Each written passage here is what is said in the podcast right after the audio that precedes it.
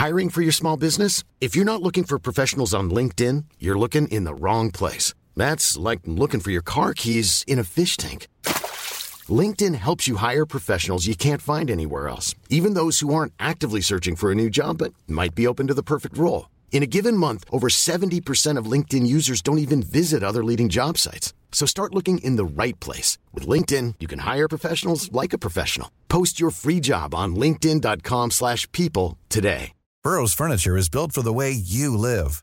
From ensuring easy assembly and disassembly to honoring highly requested new colors for their award-winning seating, they always have their customers in mind. Their modular seating is made out of durable materials to last and grow with you.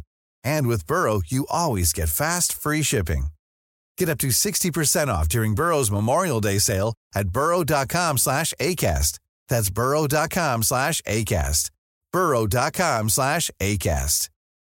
Millions of people have lost weight with personalized plans from Noom, like Evan, who can't stand salads and still lost 50 pounds. Salads, generally, for most people, are the easy button, right? For me, that wasn't an option. I never really was a salad guy. That's just not who I am. But Noom worked for me. Get your personalized plan today at Noom.com. Real Noom user compensated to provide their story.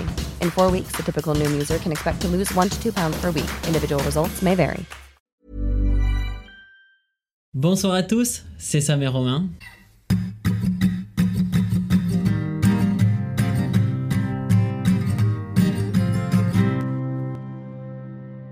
Va vous parler de l'inspiration, de la création. Mais vous allez voir, c'est quand on va en venir comme d'habitude. Il y a pas si longtemps, Romain et moi, en fait, on discutait de comment on a commencé euh, le podcast, comment l'idée elle est venue et tout. Et on a envie de lier tout ça un petit peu euh, par rapport au processus créatif parce qu'au final, on se rend compte que bah, il y a un gros lien en fait entre le petit bout de chemin qu'on a fait et le fait qu'on ait entre guillemets créé quelque chose. On n'a pas inventé le podcast évidemment. Nous, on a créé un truc pour nous. Du coup, on avait envie de parler de comment ça s'est passé euh, et surtout par rapport à certains messages qu'on peut recevoir, expliquer pourquoi on s'est lancé et même pour nous en fait se l'expliquer à nous-mêmes. Parce qu'au final, c'est en ayant ce genre de discussion qu'on a eu un peu hors, euh, hors euh, maintenant, hors ce moment qu'on partage avec vous. C'est vraiment dans cette, pendant cette pause, moi, que j'ai, que je me suis dit, ok, waouh, en fait, on a fait un truc cool vis-à-vis de, de vous qui nous écoutez, mais aussi cool vis-à-vis de nous-mêmes. On, on l'a abordé déjà plusieurs fois dans, dans la saison 1 et tout, mais euh, moi, je me suis rendu compte là réellement que ça avait un impact sur, sur moi, sur les gens de mon entourage, et c'est grave cool. Il dit ça parce qu'il matche beaucoup plus sur Tinder. Ça te fait rire Non, mais en, vrai, ça a quand même un impact sur nos vies. Et d'avoir pris ce recul nécessaire, c'était cool de, de se rendre compte que ouais, on a créé quelque chose et on avait envie de partager ça avec vous. Mais du coup, pour commencer le sujet, le mieux placé pour introduire, là, c'est toi, parce que c'est toi qui es venu avec l'idée. Pourquoi t'as eu envie de le faire? Pourquoi t'as eu envie de créer? Je crois que j'ai toujours eu envie de créer quelque chose de mes mains, notamment dans, la, dans le domaine euh, sur Internet, on va dire. J'avais déjà fait deux trois tentatives par le passé. J'étais arrivé à une phase de ma vie où je m'ennuyais. J'étais rentré dans une phase de ma vie, voilà, alternance, tu prends le métro, tu vas travailler, et puis tu reprends le métro. Et j'avais envie de faire un truc pour moi, pour, euh, pour tuer cette nuit, cette routine. Et dès que j'ai eu cette idée, je me suis dit, mais vas-y, go, faut le faire. Ouais, mais pourquoi t'as eu l'idée en fait? C'était- l'idée du podcast ou de créer? Pourquoi euh, ça s'est exprimé sous la forme d'un podcast Ce que t'avais envie de créer? Franchement, euh, c'était une période où j'écoutais pas mal de podcasts, et euh, notamment de Ben Never, enfin, vous devez connaître si vous nous écoutez. Et je kiffais leur contenu, mais juste je m'y reconnaissais pas. Et je me suis dit, ben, si je m'y reconnais pas, euh, Autant le faire. autant le faire moi-même. Ouais. Et cinq minutes après, j'ai pensé à ça. Au-delà de, de l'envie, enfin, moi, dès que j'ai eu cette idée et dès qu'on en a parlé ce- le, le soir même, dans ma tête, c'était en mode, on va sortir quelque chose. Ouais, bah de oui, suite. Je sais que moi je suis un galérien pour créer tout seul, genre euh, je, je crée solo. Mais euh, c'est beaucoup plus amusant, c'est beaucoup plus fun quand je fais quelque chose avec quelqu'un. J'aimerais tellement en fait en secret trouver un petit peu un partenaire d'écriture ou des trucs comme ça, ou un mec qui écrit des sons ou qui fait ce genre de choses, parce que je sais que tu te motives. Bah alors c'est c'est pas le cas trop entre nous, parce que bah c'est pas tellement l'exercice, mais il y a une forme un peu de compète saine qui naît entre les deux, du fait que tous les deux veulent améliorer leur niveau, et du coup se tirent vers le haut tout simplement. J'aurais bien aimé euh, trouver quelqu'un comme ça, et c'est pour ça que quand tu m'as proposé l'idée, moi j'étais sûr que j'allais le sortir, parce que à partir du moment où je me suis dit je suis avec quelqu'un, c'est sûr que ça va avancer, parce que lui aussi il en a envie. Si j'avais été tout seul, je pense que je me serais arrêté à la première, au premier échec, ou à la première épreuve, ou au premier truc un peu dur.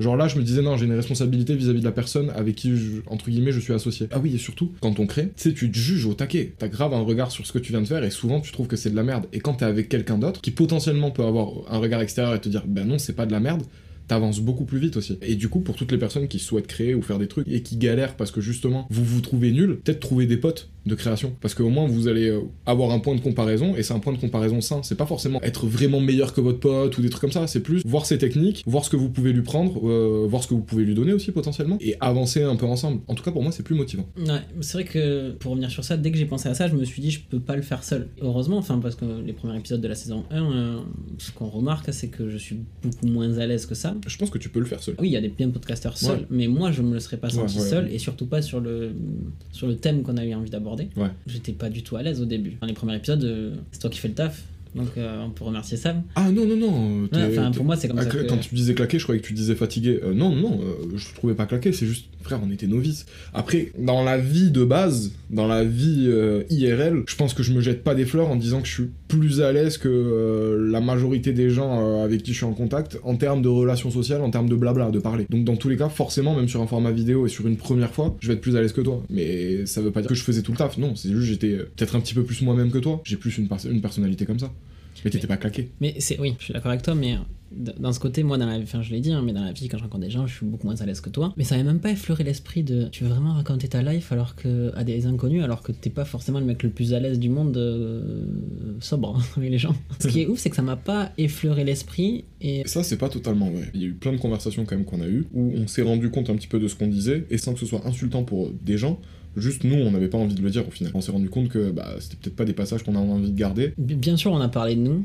Bien sûr, on a coupé des passages. Des choses on n'était pas forcément à l'aise avec ce qu'on disait. C'est normal puisqu'on le partage sur Internet. Des fois, on a arrondi les angles dans certaines histoires. Moi, pour revenir sur cette idée, c'est que ce qui est ouf, c'est que j'ai souvent des petites idées à la con que je note. Et tu sais, j'arrive toujours à la conclusion en mode, bon, ça va pas marcher, tu vois. J'étais persuadé que c'était une bonne idée. Par rapport à ça, je pense que. Je dis pas qu'on est des artistes. je dis pas qu'on a fait de l'art en faisant un podcast. Mais je pense qu'il y, a- vachement un côté artistique justement sur cette idée de pas tout le temps vouloir tout dire. Tu vas prendre les textes d'un artiste ou un truc comme ça, il va peut-être écrire certains sons qu'il voudra jamais sortir, qu'il voudra jamais montrer parce que justement, peut-être qu'il dit trop de choses à l'intérieur qui sont un peu trop vraies et euh, qu'il a pas envie de le dire maintenant à l'instant T. Donc, soit il le sort pas, soit il le coupe, soit il le romance d'une autre manière. Il y a des choses plus dures à dire que d'autres. Bien sûr. Et forcément, des fois, on n'a pas eu envie de le dire, on l'a cuté. Moi, je suis très à l'aise avec cette idée. Avec tout ce que j'ai dit, je suis très à l'aise. Je pense que ça reflète bien quand même ma personnalité. Même euh, assez fidèlement, même. Ça me fait penser à un, un lien. euh, là, récemment, on a reçu un message sur sa mère Romain de quelqu'un qui a envie de se lancer sur internet et qui me disait, mais j'ai peur du, du jugement des autres. Et c'était un peu aussi, nous, notre euh, problématique parce Le qu'on savait qu'on on De allait toute façon, le, le premier épisode, c'est le regard des le autres. premier épisode, c'était le regard des autres. Et euh, on disait qu'on était. euh, Enfin, moi, j'ai été vachement détaché directement, plus que toi. En tout cas, j'étais en Ouais. mode on l'a tourné, on l'a monté, on le sort. Enfin, moi, je m'en fous, genre, on le met sur nos réseaux sociaux, on va gagner quelques auditeurs dans nos amis, etc. Parce que c'est vrai que euh, autant je parle peut-être un petit peu plus que Romain, j'ai l'air peut-être plus philosophique, etc. Mais je trouve que Romain, il a, il a plus une philosophie naturelle, on va dire. Je te trouve plus détaché du regard des autres. Et je pense que ça, c'est venu de. Quand je suis arrivé à la fac, euh, je me suis beaucoup comparé aux autres. Et Mm. je l'ai dit, quand je suis arrivé à la fac, j'étais j'étais pas au- J'étais pas très beau, Euh, enfin je me sentais pas très beau, je m'habillais pas très Je bien. te rassure, tu l'es toujours pas trop. Hein. Merci. je me comparais beaucoup aux autres et puis je me rendais compte que voilà, je, je, je commence à fréquenter des gens qui venaient pas du tout de la même classe sociale que moi. Donc je me comparais beaucoup, je parlais beaucoup des autres. Je fais ah tiens t'as vu lui il a ça, lui il a ça, lui il a ça, lui il a ça. Et du coup j'étais essayé de contrôler mon image au plus possible, notamment sur les réseaux sociaux. D'autant plus quand été dans cette phase de perte de confiance en soi. Et en fait cette reconstruction que j'ai fait avec moi-même, en fait je me suis rendu compte que toutes les choses auxquelles je portais de l'importance, notamment cette apparence sur les sociaux et avec les autres, etc. C'était de la merde. Et c'est pour ça que quand euh, je me suis dit, vas-y, on va raconter notre vie sur les réseaux sociaux, moi, ça me gênait pas du tout de, de le montrer aux autres parce que j'étais là, bah, de toute façon, pff, ils vont s'en battre les couilles. Tu sais que c'est marrant parce que j'ai l'impression que dans ce que tu me dis, le- au final, l'inspiration pour créer ce podcast, j'ai l'impression que t'as été inspiré par toi-même. Il y a eu un constat de ta vie, t'as mis ta vie en comparaison avec celle des autres, t'as fait des conclusions par rapport à ça, et ensuite t'as eu envie de les raconter. Et j'ai l'impression que ça a été du coup inspiré par toi. Évidemment, ça a été inspiré par les autres aussi, par rapport à ton environnement et tout et tout. J'ai- J'aimerais bien le résumer euh, d'une manière euh, plus, plus, plus logique. Je suis assez d'accord avec ce que tu dis parce que dans toute la saison 1, peut-être moins sur la fin, mais en tout cas, je pense au moins les 12-15 premiers épisodes, je faisais pas de constat, juste je racontais ma vie. Mm. Et toi, t'es arrivé beaucoup plus avec de la hauteur Mm. sur déjà ce que tu racontais et, du- et sur ce que je racontais aussi. C'était plus le, un constat de ma vie en fait, le début de la saison 1. Point de vue à moi, mais du coup, toi, pourquoi, pourquoi tu m'as suivi, outre le fait que tu te faisais chier un peu comme moi? Je suis un créatif. Enfin, en tout cas, j'aime bien créer. J'aime bien. euh, Je sais pas, je sais pas comment le dire, hein. j'en avais déjà parlé je crois dans la saison 1, mais euh, avec ma soeur, on faisait des films quand on était petit, moi j'écrivais des chansons quand j'étais petit. Je sais pas s'il y a eu une envie de briller, genre en mode quand je voyais un artiste, je me disais waouh, ce mec est exceptionnel, euh, je veux être comme lui, et du coup euh, j'essayais de faire la même chose. Ou si un peu comme toi, genre, parce qu'on en parlait juste avant, bah, je me faisais chier quoi. Je pense que j'ai vite compris que la vie elle était pas amusante si t'essayais pas de t'amuser. C'est-à-dire que la vie, pour qu'elle soit amusante, faut la rendre amusante. Et je crois que moi, mon, mon défaut, c'est peut-être euh, le côté épicurien, c'est que j'ai tout le temps envie de m'amuser. Et euh, si je m'amuse pas, je suis triste. C'est-à-dire si, si je travaille quelque part et que ça m'amuse pas, ça me fait chier. Et en général, créer, c'est quelque chose qui m'amuse beaucoup. Alors c'est clair que ça te fait rarement gagner beaucoup d'argent, surtout euh, la, la façon dont je crée, mais Ça vaut plus que gagner de l'argent. à l'heure actuelle, je sais pas encore, parce que je me dis, mais euh, il y a bien un moment, faudra avoir de la bouffe dans, son ventre et des d'autres personnes à nourrir et tout ça, tout ça. Donc, euh, d'un point de vue personnel, ouais, je trouve ça cool parce que je vois pas passer mes journées. euh, J'ai toujours envie de faire un truc, il y a toujours un truc sur lequel je peux rajouter quelque chose, enfin, travailler un peu plus. Je sais pas si je crée ou si je m'occupe, en fait. J'ai trouvé des centres d'intérêt. Quand je rentre dedans, bah, je pense pas forcément au reste. Et ça, ça fait au taquet de bien. Et pour moi, c'est ça, entre guillemets, la création. C'est le fait bah, de t'impliquer complètement dans, dans, dans quelque chose que tu fais. Alors, j'ai encore du mal à le faire et tout. J'ai surtout du mal à le dévoiler, que je fais. Mais j'ai Ça, c'est mon rôle dans le 2. Dans le 2. Ouais, un peu. Il y a une réflexion que je me suis faite euh, il y, a, il y a quelques temps. Je, je sais pas si j'en ai déjà parlé pendant la saison 1, mais je me disais avant d'écrire, qu'est-ce que je faisais? Genre quand je m'ennuyais, quand euh, j'avais rien à penser, je faisais quoi avant d'écrire? Et euh, c'est un peu comme euh, avec la clope. Je me souviens pas de, du moment où j'étais non-fumeur, où je me souviens pas de comment je m'occupais réellement ou qu'est-ce que j'avais dans la tête quand j'étais non-fumeur. Et je crois que la- de la même manière qu'il y a des mecs qui ont dessiné des trucs dans une grotte à Lascaux euh, à une certaine époque, ma volonté de créer, elle vient d'une volonté de, je vais dire marquer l'histoire, mais pas au, au sens euh, marquer l'histoire avec un grand H,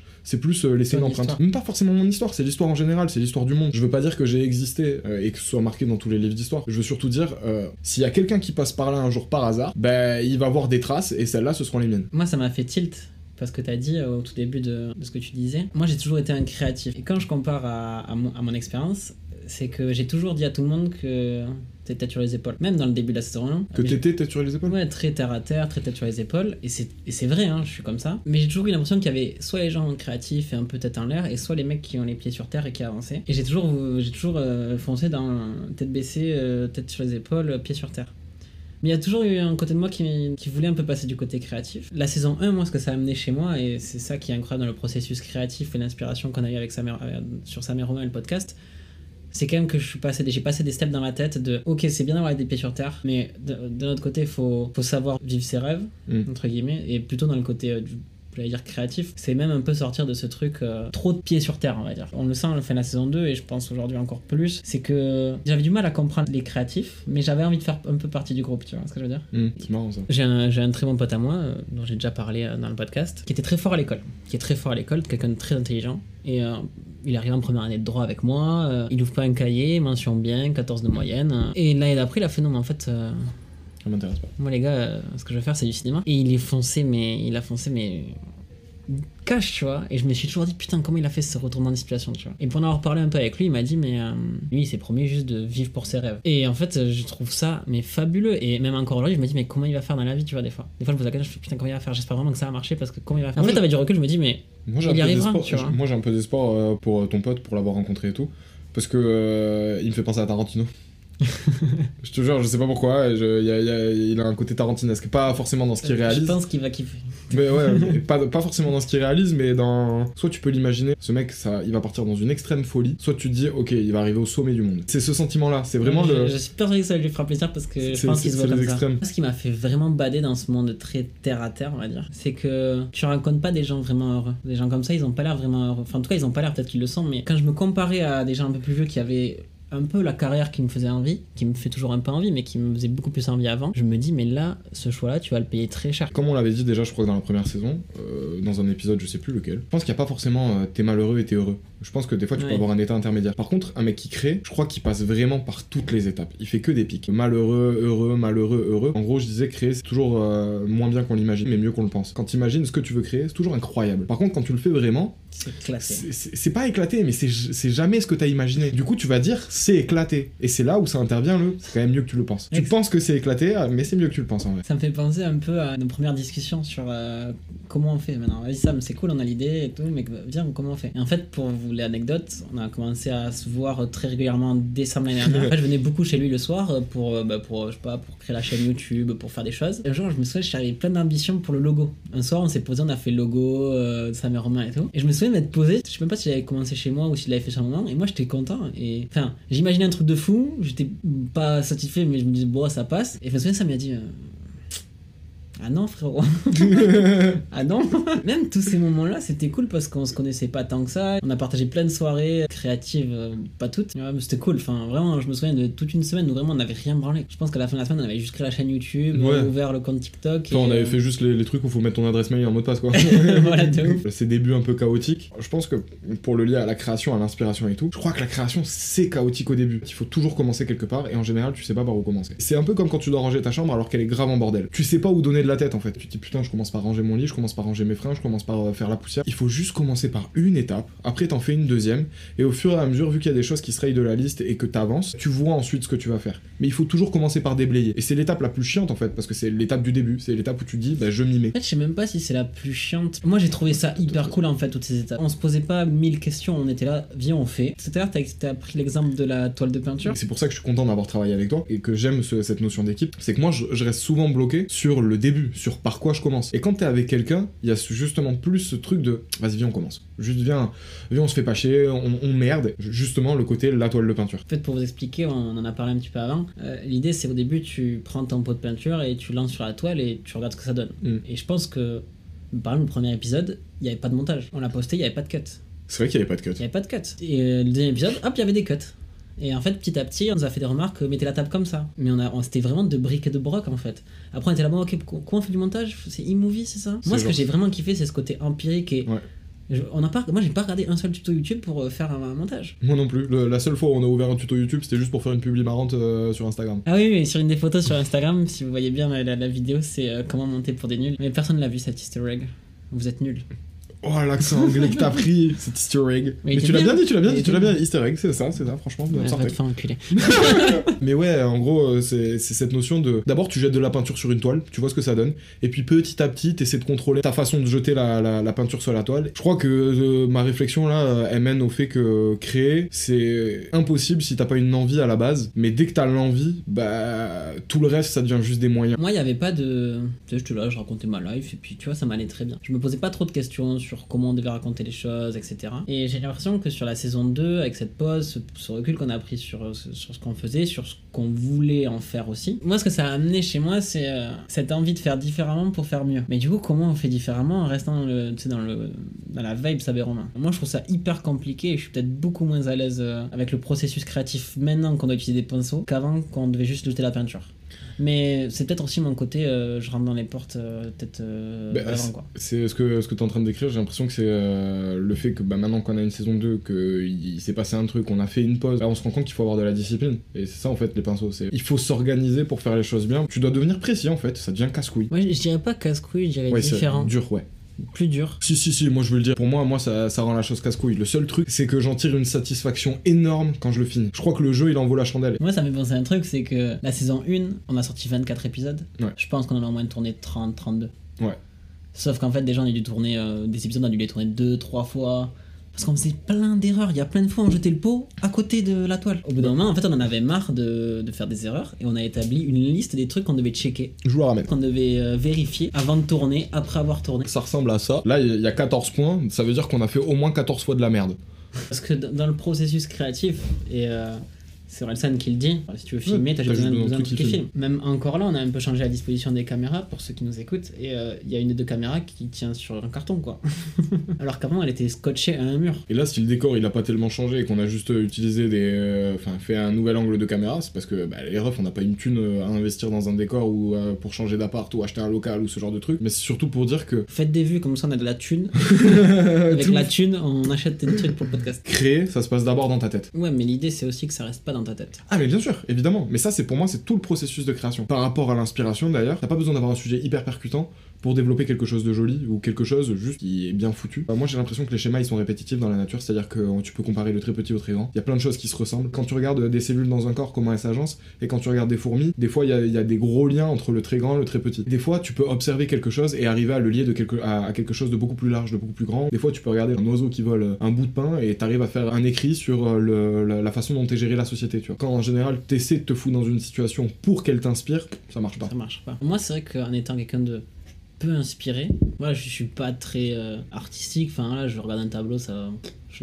À part la musique, mais il y a encore. Moi, ce qui m'a beaucoup aidé dans le processus euh, de l'inspiration, notamment euh, sur ce que j'avais envie de dire, ce que j'avais envie de partager, etc. Une fois qu'on avait le sujet, on discutait et ça venait naturellement. Bah, après, c'est quand même vachement différent quand tu veux créer quelque chose de beaucoup plus palpable qu'une discussion. Parce que nous, ce qui est facile dans ce qu'on crée, je trouve, c'est juste qu'une discussion tout simplement. Ce qui est ouf, c'est que moi j'ai toujours eu envie de créer un truc euh, un peu euh, c'est visuel. Mais quand on a sorti le podcast, pour moi la vidéo c'était vraiment ultra secondaire et je me souviens une première fois avec ça, on s'est on s'est pas pris la tête, mais en mode c'est important la vidéo, faut faire attention. Euh, moi il y a plein de fois où j'ai dit bon, c'est pas grave. euh, tu sais, tu t'en souviens au début, et Mhm. t'étais là, moi mec, c'est hyper important la vidéo. Et en fait, il avait grave raison. Et c'est ça aussi, euh, là, que le processus créatif à deux, c'est beaucoup de. De désaccord On va plus loin, mais on y a beaucoup de désaccords parce que Mhm. du coup, t'es. Y a pas que toi. Des fois, c'est nécessaire en fait. Bah ouais, mais c'est vrai. Non, mais non, mais je suis totalement d'accord avec lui. C'est pas juste parce que il dit les choses euh, de manière globale, mais moi je pense à nos situations qu'on a eues euh, entre lui et moi. Et... bah après, hein, ce qui est encore plus dur, c'est que moi je communique euh, très mal.